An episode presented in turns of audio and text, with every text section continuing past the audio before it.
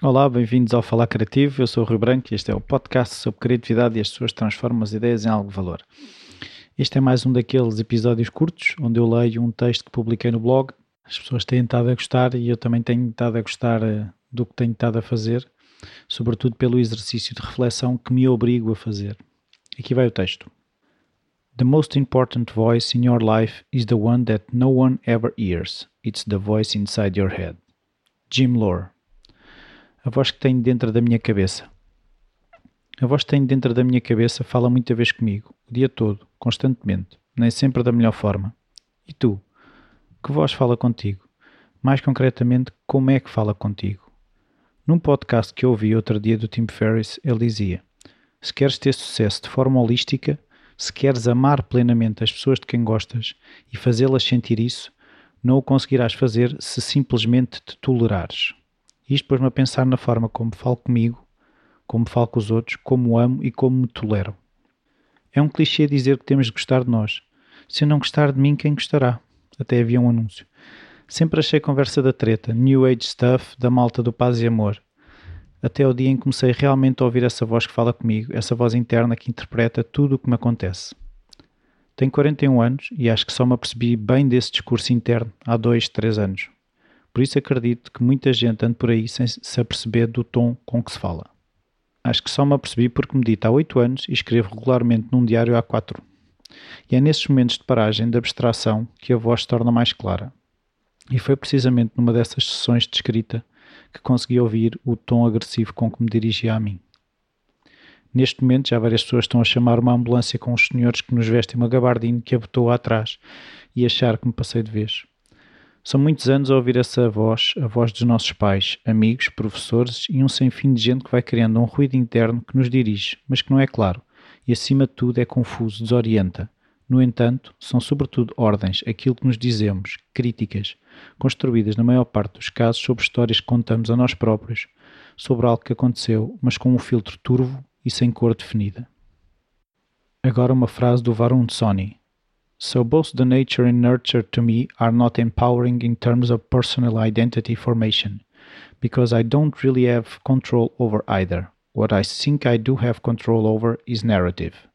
So when we think about nature and nurture, I feel safe to think about narrative because at the end of the day, I find we become the stories that we tell ourselves. We may not be aware of the stories we're telling ourselves. Será então essa história mesmo nossa? Se não há certezas se é o ambiente ou a nossa natureza que determina o que fazemos, a única coisa que temos a certeza e, e o poder de mudar são as histórias que fazemos sobre a nossa realidade, sobre o que nos acontece. Um instrumento desafinado ou muitas músicas ao mesmo tempo tornam só ruído, confusão. É então necessário afinar o um instrumento, mas acima de tudo conseguir ouvir a nossa verdadeira melodia. Eu, ao perceber-me da maneira como me dirige a mim, comecei a questionar essa voz autoritária e crítica se não poderia haver outra perspectiva, uma mais bondosa e tolerante. Sim, porque, acima de tudo, essa minha voz é intolerante. Neste momento está a dizer: lá estás tu com a mania que aquilo que escreves interessa a alguém e vê lá o que vão pensar de ti. Ao que lhe respondi que isso agora é irrelevante, é importante é repensar esta história que me tem guiado até aqui e que ao escrever tudo se torna mais claro. Quanto mais tenho lido e, sobretudo, partilhado sobre esta minha voz, mais casos e exemplos vou conhecendo de outras vozes internas e o padrão mais comum é a voz não ser simpática e ser intolerante. Com certeza já ouviste o conselho de falares contigo como se falasses com um amigo, e dessa forma percebes que falas contigo de forma muito mais agressiva ou derrotista do que se um amigo teu viesse desabafar sobre um problema ou uma insegurança. Por que razão o fazemos? A generalização é coisa perigosa e sei que há pessoas que não se tratam mal. Essas pessoas ou lhes saiu a lotaria pela educação e percurso que tiveram ou já fizeram esse trabalho de autoconhecimento. Estou a frequentar uma pós-graduação em Psicologia do Desporto e em várias aulas, diria quase todas, surge o assunto do autoconhecimento. Performance, sem isso, fica muito abaixo do que poderia ser. Por essa razão é fácil perceber que quem chega mais longe é porque se conhece bem. Se eu me conheço bem, percebo quais são as minhas forças e também aquelas partes que chamaremos de fraquezas, mas que no fundo são apenas partes de mim que podem ser suportadas pelas minhas forças ou pelas forças de outros com quem me relaciono. Sou fraco em termos de organização, por isso procuro criar formas de envolver outras pessoas, criar prazos, rotinas ou constrangimentos que me forçam a focar. Neste caso, uso a minha força de ser responsável para compensar a tal falta de organização. Todos ouvimos milhares de vezes que ninguém é perfeito. Até o digo quando a coisa corre mal, mas achamos sempre que é só conversa e que aquele nosso ídolo é perfeito, que faz tudo bem. E mais dia menos dia chega-nos aquele choque tremendo de descobrir que conduz bêbado, o que tira macacos do nariz. Também do episódio do Tim Ferriss que já referi, retive a noção de que é possível amarmos-nos sem sermos perfeitos.